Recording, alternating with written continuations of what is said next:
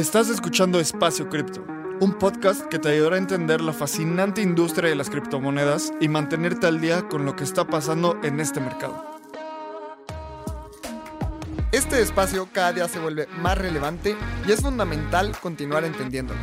Aquí buscamos explicarte qué es Bitcoin, Ethereum y el increíble mundo de las criptomonedas de una forma clara y entretenida. Yo soy Lalo. Y yo soy Abraham. Ojalá disfrutes este episodio. Vamos. Venga. Hola, bienvenidas y bienvenidos a todos y a todas a otro episodio de Espacio Cripto. Y estoy muy feliz porque después de nueve semanas, casi dos meses, no me acuerdo cuánto tiempo, estoy de vuelta, estoy de vuelta con Lalo, mi querido amigo Lalo. Y hoy tenemos un episodio súper especial donde vamos a hacer un pequeño recap de lo que ha pasado en los últimos, en los últimos meses en Espacio Cripto, en la comunidad de Web3. Así que antes de empezar, recuerda sumarte a nuestro Telegram de Espacio Cripto, sumarte al newsletter, darnos follow en todas nuestras redes sociales. Y justo antes de empezar, vamos a escuchar un anuncio de nuestros patrocinadores. ¿Quieres llevar tu cripto trading al siguiente nivel y probar un protocolo descentralizado? Checa DYDX. DYDX es el mejor exchange de derivados descentralizado en donde podrás hacer trading tradicional con tus criptos y también tendrás acceso a herramientas de trading más avanzado como margen o trading perpetuo en Bitcoin, Ether, DOT y muchas criptos más. DYDX combina las mejores tecnologías para brindarte a ti las herramientas de trading que deseas. Con sus órdenes de mercado en Layer 2, tienes al alcance de tu mano los beneficios de la descentralización con la eficiencia y velocidad de un exchange centralizado. Todo esto con la privacidad y seguridad que los Zero Knowledge Proofs de Starkware brindan. Conecta tu cartera y empodérate como trader con las herramientas que DYDX tiene para ti. Abraham, qué gusto tenerte por acá de nuevo. Ya después de nueve semanas y unos kilitos de más, te vemos por acá. No tanto, solo poquitos. te vemos por acá. La verdad es que estuvo muy interesante el grabar solo sentí que desarrollé otras habilidades y también conecté distinto con, con la gente de la comunidad que nos escucha, con los builders, con, con todas las personas. Creo que fue un reto, pero también estoy muy contento de que ya estés de vuelta porque los episodios se vuelven un poco más dinámicos. Exacto, y también creo que ya te lo dije, te lo dije en, en un call con la comunidad y pues muchas gracias, gracias a ti sacaste la casta por el equipo sin duda alguna. Pasaron eventos durísimos, o sea, o sea buenos, en el sentido el merch, DevCon, eventos en la Ciudad de México. Así que muchísimas gracias, estuve fuera tomando un, un descanso que ahorita les cuento más.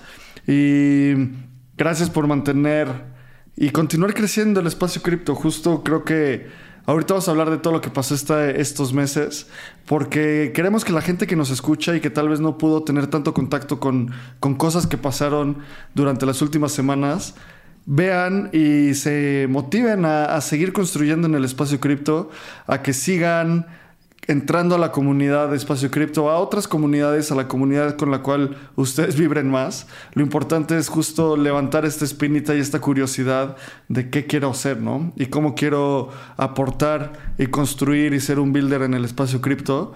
Así que, Lalo, quiero que nos cuentes porque tú estuviste en el epicentro de todas las actividades. Pasó el merge de Ethereum. Y parece que eso ya es cosa del pasado. Ya nadie habla del merge. Ya todo el mundo lo superó. Hay un par de cosas que se hablan como que ETH es un ultrasound asset, que ahorita vamos a explicar un poco de eso.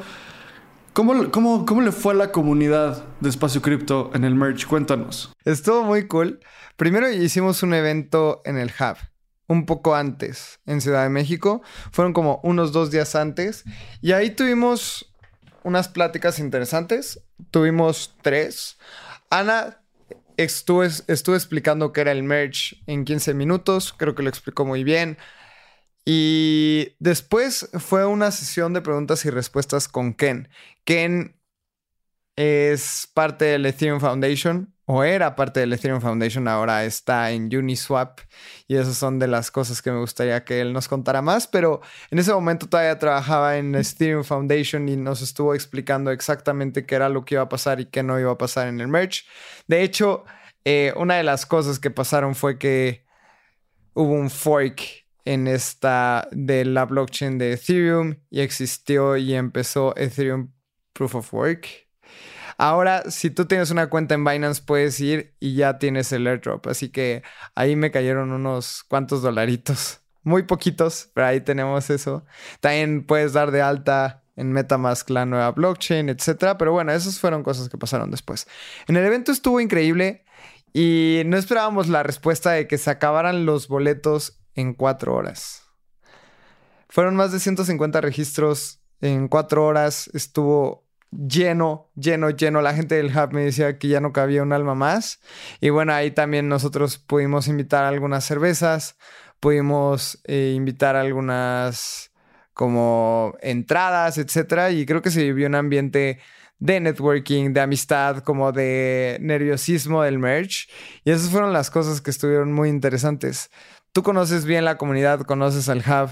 ¿Qué es lo que más te gusta y por qué lo hacemos ahí? Pues mira, creo que toda la historia con el Hub, con mi buen amigo el Tocayo, em, todo empezó porque también nuestra buena amiga Frida, que tenemos que invitarla al podcast, ahí tiene unos, unas noticias súper interesantes que la gente luego va a escuchar ese episodio y le va a encantar, estoy seguro. Pues conectamos, empezamos a hacer como meetups, yo empecé a dar pláticas ahí en el Hub y luego me di cuenta que era el lugar perfecto para crear una comunidad en persona en la Ciudad de México. Es un coworking en la Condesa, está súper cool. Ahí también tienen como toda la vibra de Win and Help Win. Lo he hablado con, con Abraham, con el tocayo.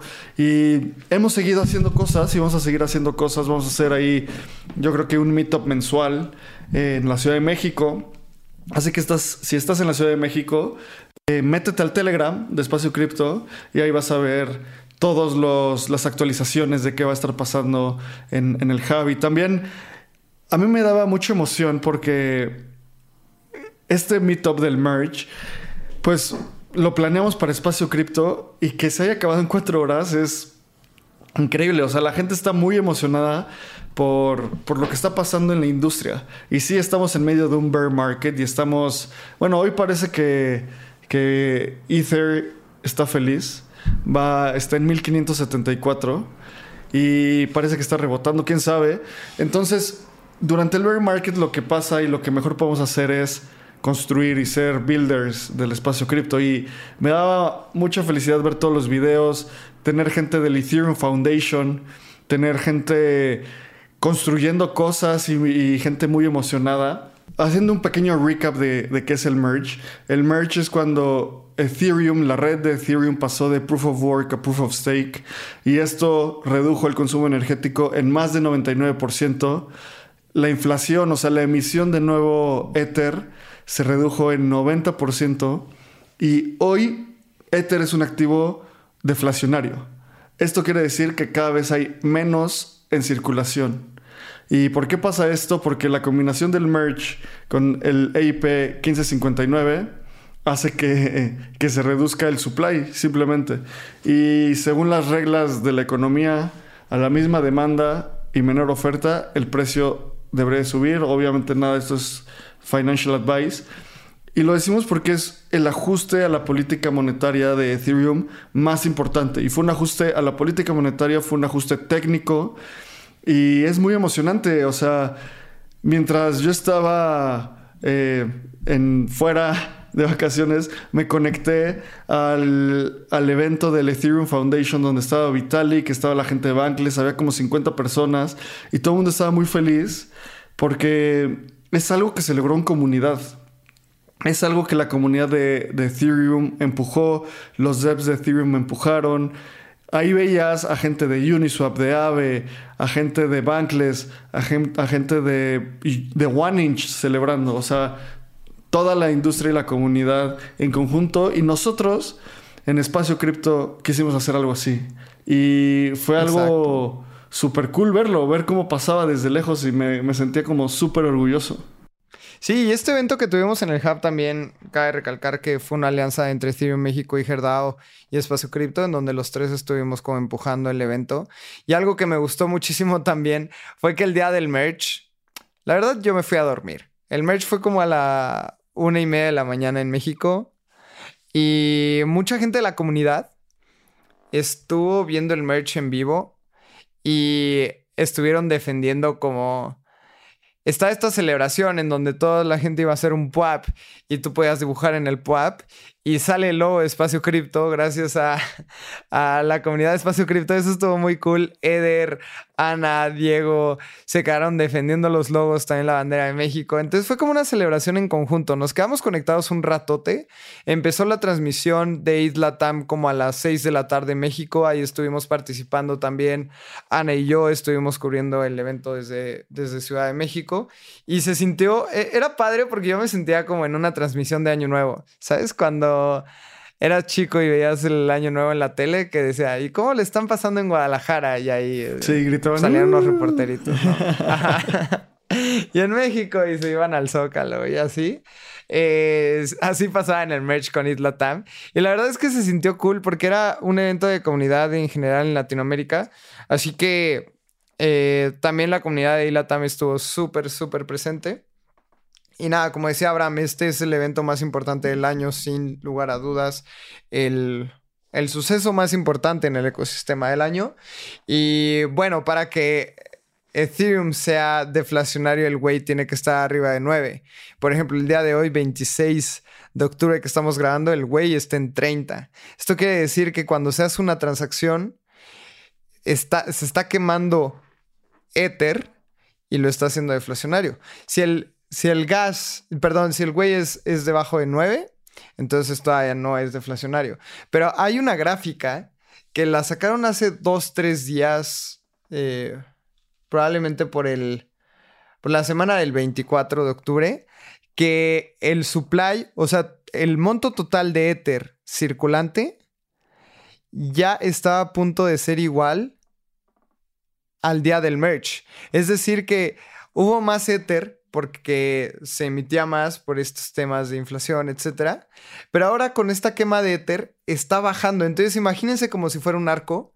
El día del, del merge, el supply era X. A los dos semanas era X más 3 y al día de hoy ya es X. Entonces, esto es como la primera vez que vemos que el supply de Ether está por debajo del, del supply del día del merch. Y esto es súper importante. Ahí te va, ahí te va. Nada más haciendo como un pequeño brevario para que la gente entienda. Güey es, poniéndolo muy, muy, muy simple, es una denominación de Ether eh, de la cual, de cuánto Ether se utiliza para transactar en la, en la red de Ethereum. ¿Ok? Entonces, si dices eh, un güey es una denominación de Ether. Entonces, nueve güey es un número específico como dos o centavos de Ether, ¿no? Entonces, ahorita, como dice Lalo, en este momento, eh, ese es un número variable y dependiendo de qué tan congestionada esté la red, sube. Hoy, o sea, justo Lalo decía que estaba en 30, ahorita, no sé, un minuto después está en 35. Y así va variando. Y lo que dice Lalo de, del supply de ETH, el día del merge, estoy justo viendo la gráfica, eran como 120 millones 521 mil ETH, ¿no? En este, en este momento, o bueno, llegó, eh, el merge fue el, por ahí del 15 de septiembre, entonces quédense con ese número, 120 millones 521 mil ETH. Llegó a subir hasta el 8 de octubre a 520 millones 534 mil ETH, o sea, subió alrededor de 14 mil ETH. Y esto es normal, la emisión en cada bloque se genera nuevo ETH. Y luego eh, hoy está en 520 millones 522 mil ETH. O sea, está 2000 ETH arriba del merge y de su punto máximo se han quemado 12 mil ETH. Y esto es súper emocionante, o sea, porque de nuevo, en el largo plazo, si esta curva continúa, va a ir decreciendo y decreciendo y decreciendo el, el lead. Y justo el día del, del merge estaba yo en un hotel Y estaba ahí todo feliz, conectado, muy emocionado. Ya celebré, salí a desayunar y nadie sabía que era Ethereum. Entonces solo platicaba eh, con mi esposa así como, ¿ya viste el merch? Y pues ella también le sabe, entonces estábamos emocionados. Y hice un, un thread explicando justo esto de la quema de Ether. Eh, lo voy a retuitear por si escuchas este episodio para que lo vuelvas a ver ahí en abramcr. Y creo que el merch, Lalo, fue el mejor evento para anticipar DevCon. El merch es el evento, el suceso más importante, eh, el segundo suceso más importante en la historia de Ethereum y el tercero más importante en la historia de Crypto y Web3. Y luego venía DevCon, que es el Developer Conference de Ethereum, que no se había tenido un DevCon creo que desde 2019, porque en 2020 se canceló, 2021 se, canceló por la pandemia. Y este año fue en Bogotá, Colombia. Y me quiero que nos cuentes cuáles fueron las actividades que hicimos en Espacio Cripto para DevCon, porque fue súper emocionante verlo desde, desde afuera y ver cómo la comunidad tenía tanto empuje. Sí, justo, creo que esto empezó desde el día del merch, en donde dijimos, tenemos que hacer algo para DEFCON. Entonces nos empezamos a mover. Ahí tenemos un gran amigo que se llama Skylar. Skylar es el coordinador y no sé exactamente el puesto, pero es el responsable de DEFCON. Entonces, estoy, y de hecho ya, ya estaba aquí en el, en el podcast. Y hablando con Skylar, le dijimos, Sky, queremos llevar el mayor número de mexicanos posible a, a, a DEFCON. Entonces buscamos la manera, dimos un sponsorship. Si ustedes han estado viendo los, eh, los live streams de entrando al espacio cripto, ahí está el logo de DEFCON, Road to DEFCON. En los newsletters también enviábamos un mensaje que decía este newsletter está patrocinado por Road to DevCon y ese dinero se utilizó para hacer eventos para que la gente pudiera ir a, a DevCon. Entonces, ¿qué hicimos? Llevamos una negociación, pudimos becar a nueve personas para que fueran a DevCon, ocho personas de ellas mexicanas, en donde les pudimos apoyar con hotel y ticket. Em, también a Diana, que ella es de Bogotá, entonces no necesitó hospedaje y ella nada más necesitaba ticket. Y bueno, para que se den una idea, el ticket tenía un costo de 600 dólares. Esto es bueno y malo en el sentido de que es bueno porque la calidad del evento sabemos que va a ser garantizada y que no cualquier persona que sea nueva en el ecosistema o que todavía no tenga contexto o que quiera hacer estafas, etcétera, pues el costo es alto y el costo de entrada también eleva un poco la calidad. Pero también el otro lado de la moneda es que no tanta gente puede ir. También gente posicionada económicamente favorecida puede asistir, pero la gente que realmente no puede pagar 600 dólares por una entrada era complicado. Así que logramos hacer esta alianza con el Steven Foundation y DEFCON para que nueve personas asistieran. Y esto fue increíble. En verdad, hubieron más de 120 aplicaciones que la gente participó para la beca, únicamente pudimos becar a nueve, pero justamente después de este evento lo que ahora y yo y el equipo de Espacio Cripto hemos pensado es que no queremos parar y yo creo que este es solo el inicio, así que ojalá el próximo DevCon podamos becar el mayor número de personas o si el DevCon es más lejos que se ser, el rumor dice que podría ser o Turquía o Vietnam, podamos ir como comunidad mexicana, como comunidad latina y podamos cubrir este tipo de eventos, pero créanme que esto es solo el inicio y creo que nos prendió una chispa en, el ecosistema en general y espacio cripto para seguir haciendo este tipo de cosas, así que seguramente no es la, la última ni primera vez que vamos a hacer este tipo de cosas. Oye, y yo de lejos veía las aplicaciones y lo que la gente ponía y la emoción que había para ir a DevCon. Cuéntame, tú estuviste muy, muy, muy de cerca para seleccionar a, los scholars, esas nueve personas que, que, becamos.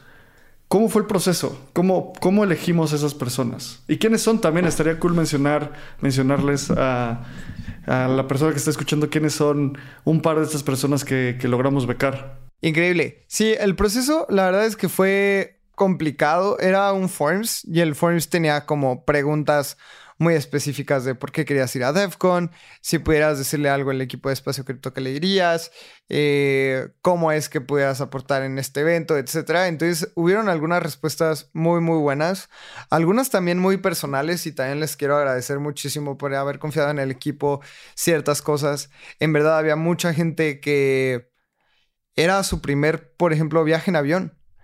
Y el poder ayudar a este tipo de personas a que puedan ir a Colombia, al evento más importante del ecosistema de Ethereum y que nos confíen ese tipo de cosas, creo que eh, habla muy bien y, queremos agradecerles.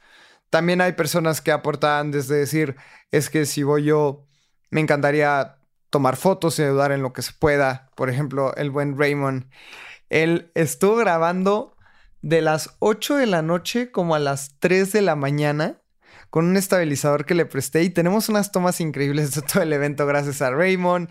También Jazz y Andrea me estuvieron ayudando muchísimo con eh, unas gorras que regalamos y unas playeras. Diana me ayudó a conseguir el lugar en donde hicimos el evento, que fue la Chichería de Mente. Y este lugar está increíble, así que Diana, muchísimas gracias. Así que los scholars también, además de ir a disfrutar, ayudaron a la comunidad a desarrollarse. Y esas son de las cosas que más nos interesan en Espacio Cripto, que la comunidad ayude a la comunidad a hacer cosas distintas y, y aporten valor. Esto es algo que siempre decimos como... Si aportas valor serás recompensado, entonces también eran personas que ya habían aportado valor dentro de la comunidad, por ejemplo Mono, que nos ayuda a escribir una vez al mes, eh, también ha hecho varios escritos con nosotros, está activo, Mono también fue uno de los elegidos a ir a DEFCON. También estuvo Diego, que Diego es analista de, analista de espacio cripto y nos ayuda muchísimo. Eh, también estuvo Paquito, que también él ha hecho contenido y nos ayuda con ciertos newsletters de la comunidad y ha estado como súper al pendiente. Entonces, tengan un rol más activo. Obviamente, nuestro gran amigo CryptoReum se ganó una beca para ir a, a DEFCON. Yo creo que es eso es aporten valor y serán recompensados y no pidan recompensa antes de aportar valor. Así que actívense un montón en el, en el Telegram de Espacio Cripto, vayan al Discord y eso, pues también es un criterio que tomamos, porque si eres alguien que no está tan activo dentro de la comunidad, pero quieres eh, quieres una beca, etcétera, pues va a ser tal vez un poco más difícil que si te conocemos, que si aportas, que si hemos visto que ayudas a las personas dentro de la comunidad. Así que esos fueron los criterios. Sí, creo que lo más importante es que toda la gente que becamos es gente que está aportando en la comunidad en general, ¿sabes? O sea, más allá de, solo espacio cripto. Eh, el gran Crypto Reum ya está metidísimo como en 25 dados y no sé cuántas comunidades.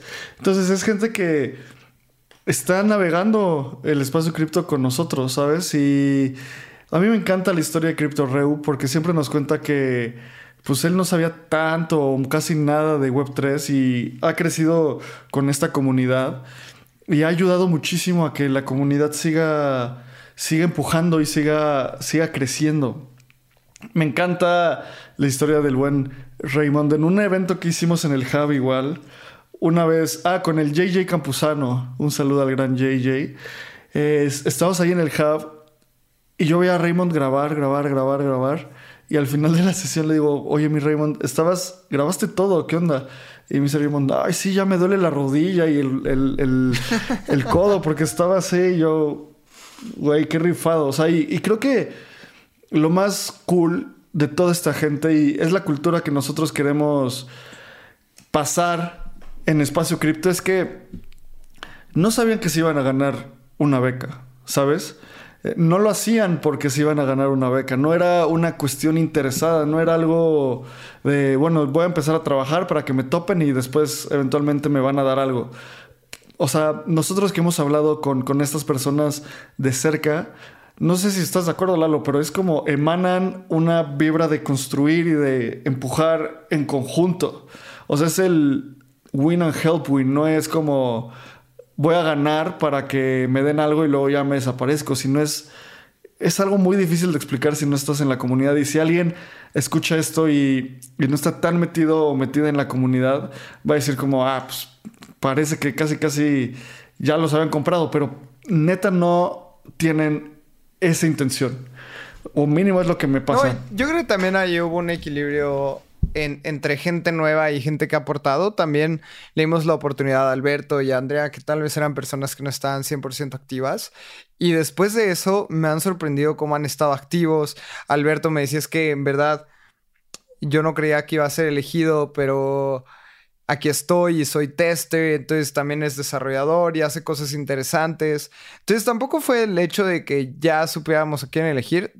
Por ejemplo, Alberto, y no voy a dar como gran detalle de lo que, de lo que puso en el Forms, pero en el momento que lo leí, yo no había leído quién era y dije, esta persona tiene que estar. Y ya lo hablamos con el equipo que hicimos el criterio para seleccionar a los becados.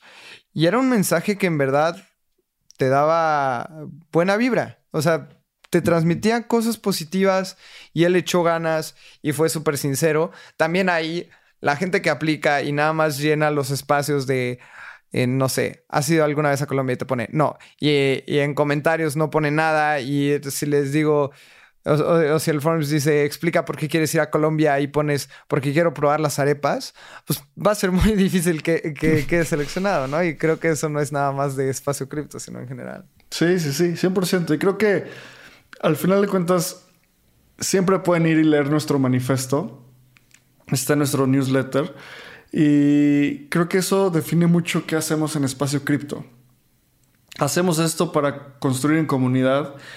Y creo que después de dos, casi dos años, hemos logrado avanzar mucho eso. Empezamos como un podcast y creo que hoy somos un podcast nada más es el medio de comunicación y el medio de mantenernos en conjunto.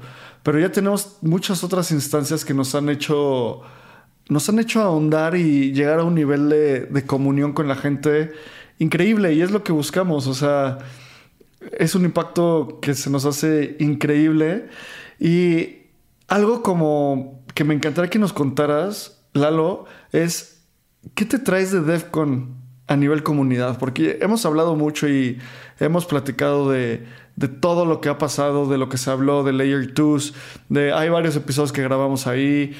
Eh, pero a nivel comunidad, ¿qué te traes de DEFCON? Yo creo que el hecho de poner a la comunidad siempre antes a sponsors, por ejemplo. Eh, eso es algo claro que hemos tenido siempre en Espacio Cripto, pero puede confirmar allá que de repente hay comunidades que crecen muy rápido porque aceptan dinero de muchas empresas o muchos protocolos que no sabemos ni que existen. Entonces voy a poner un ejemplo, que una comunidad fue patrocinada, no sé, por Terra. Y tal vez esa comunidad esté creciendo súper rápido, pero al final los valores de la comunidad son los que duran más. Porque si tú aceptas dinero de una comunidad o de un scammer, el dinero va a venir una vez y punto. Pero la comunidad no va a confiar en los líderes de la misma comunidad. Que si construyes una comunidad y haces un filtro de, patrocinadores y estás haciendo alianzas con las personas correctas, esta va a ser una comunidad que dure por muchísimo tiempo.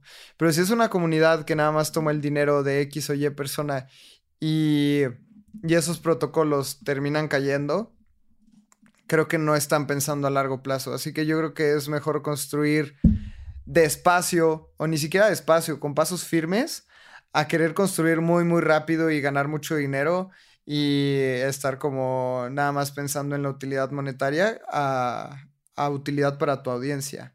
Y eso es algo que, que hace poco, que mientras tú aportes a la comunidad más, la recompensa será mayor y ni siquiera va a ser monetaria. Yo creo que tú y yo ahora hacemos esto no por una cuestión de dinero, sino por una cuestión de, abrir la comunidad. Y era muy cool que cuando las personas se acercaban a nosotros y decir, es que, Lalo, cuando yo escuché el episodio 12 con Cami Russo, me hizo muchísimo clic cuando Cami dijo que eh, los reporteros en Web3 iban a hacer otra onda, ¿no? Por ejemplo, u otro amigo se me acercó y me dijo, Lalo, en un episodio mencionaron que era mejor trabajar en tu pasión que para una empresa de mayonesas y yo me siento como muy identificado con eso porque yo siento que estoy en un trabajo que no me gusta y siento que estoy trabajando en una empresa de mayonesa y ahorita estoy aprendiendo a programar. Ese tipo de chispas son las que queremos seguir ayudando a crecer y, y nada, yo estoy súper motivado para seguir creciendo la comunidad así.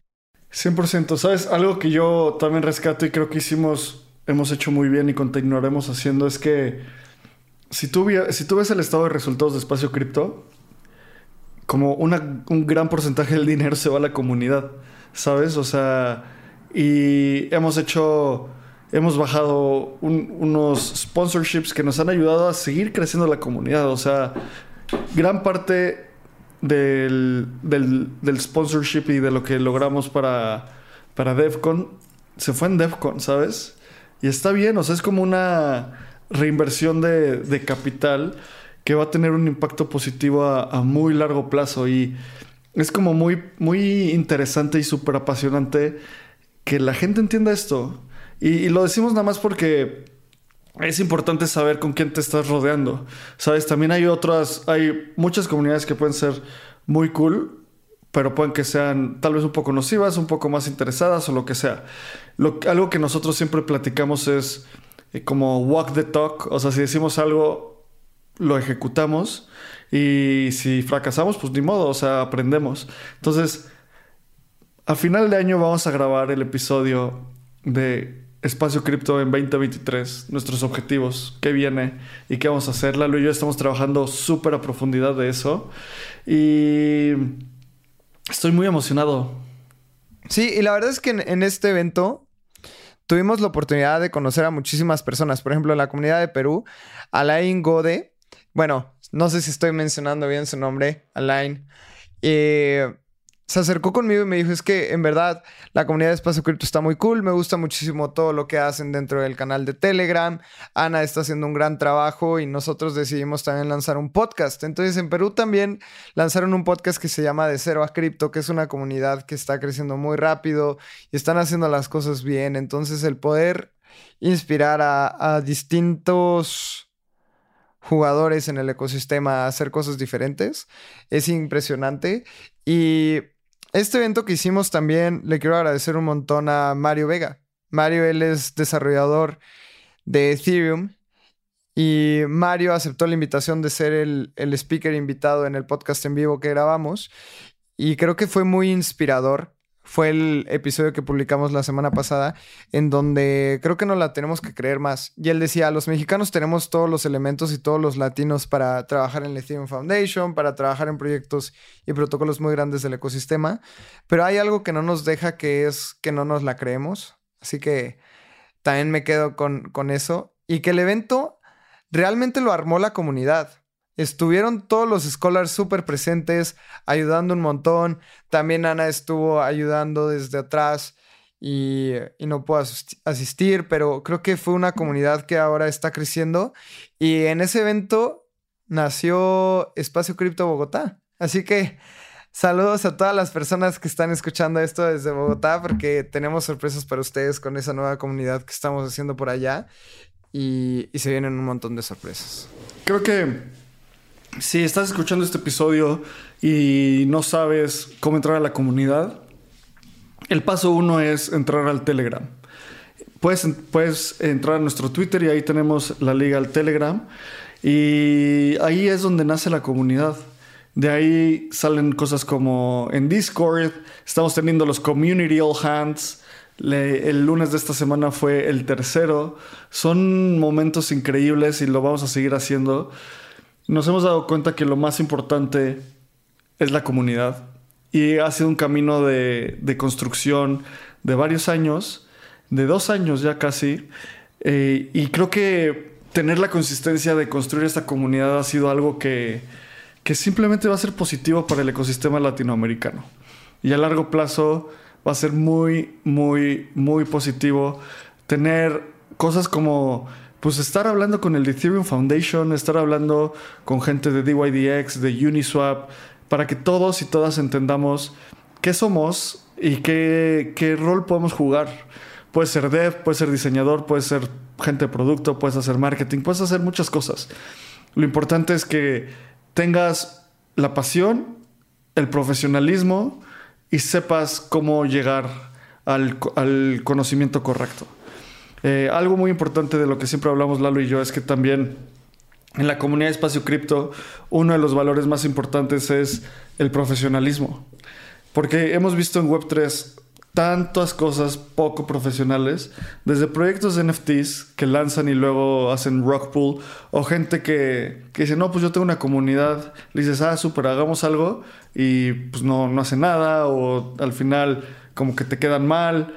Nosotros en Espacio Cripto lo que buscamos es ese nivel de profesionalismo y buena onda. Profesionalismo no quiere decir tener un traje y estar con tu portafolio juzgando a la gente, sino es como esa parte de walk the talk y comprometerte y entregar lo que haces, creo que justo en Dev concebió, o sea, los scholars y las scholars súper comprometidas, ejecutando, ayudando, es, no sé, mucha emoción. También ahí vi que hubo también eh, mucho contacto con comunidades aliadas y hermanas como eh, con personas de Herdao, personas de Metagals. Creo que hay muchas cosas que están empezando a, ebullir en, la, en México y en Latinoamérica, en Argentina, en todas estas zonas. Y pues vamos a seguir dándole, Lalo. Muchas gracias por gestionar todo esto de nuevo. No, no, la verdad es que es con mucho cariño, pero puede sonar muy cliché, pero esto fue gracias a la comunidad. Nos ayudaron muchísimo a todo lo que, lo que queríamos hacer. También yo creo que un shout out grande a, Ana y a Diego que estuvieron organizando un montón de cosas mientras, mientras no estabas y yo tuve que pedir ayuda al equipo. Así que Ana, Diego, Val, Fede, Neida, también es impresionante el trabajo que echó Neida. El 88% de las personas que nos llegan a YouTube es gracias a los shorts que ella hace, así que es como una un trabajo muy, muy grande detrás de Espacio Cripto. Y me gustaría mencionar esto que para las personas que nos quieren buscar en YouTube y no nos encuentran, estamos como Espacio Cripto Podcast. Hay otro canal que se llama Espacio Cripto que no somos nosotros, así que por favor vean que está el loguito del astronauta y consuman el contenido en video. Yo creo que estamos haciendo mucho contenido en video y están saliendo muy bien las cosas por ahí. Así que si tú eres fan de los shorts, de los reels, de los TikToks, nos pueden seguir en todas esas redes sociales y, y consumirnos de diferente manera. También la comunidad ha estado súper activa y un shout out a, a Pedro Cobos que pronto saldrán sus entrevistas. Pues sí, he estado pues muchas cosas que continuarán creciendo y que continuaremos avanzando. Justo este fue un episodio dirigido a la comunidad y gracias a la comunidad, gracias a, todas las personas que están ahí. Si te da curiosidad, solo métete al Telegram, ve al siguiente evento, ahí vas a encontrar gente buena onda. Si eres de esas personas que solo quiere hablar de Web3 y cripto y no, no encuentras con quién, aquí hay un grupo de gente que solo quiere hablar de eso. Y bueno, otras cosas también. Así que, pues bueno, muchísimas gracias y creo que con esto puedo cerrar este episodio. Como ya dijimos, recuerda sumarte al Telegram, eh, suscribirte al newsletter, darnos follow en las redes sociales. A mí me puedes encontr como arroba abramcr, a Lalo como Lalo Crypto. Y muchas gracias y sigamos construyendo el espacio cripto en conjunto. Listo, ¿no? Y prepárense para el nuevo contenido. Espacio Cripto 2.0 viene. Muchas cosas para la comunidad y nos escuchamos en el próximo episodio.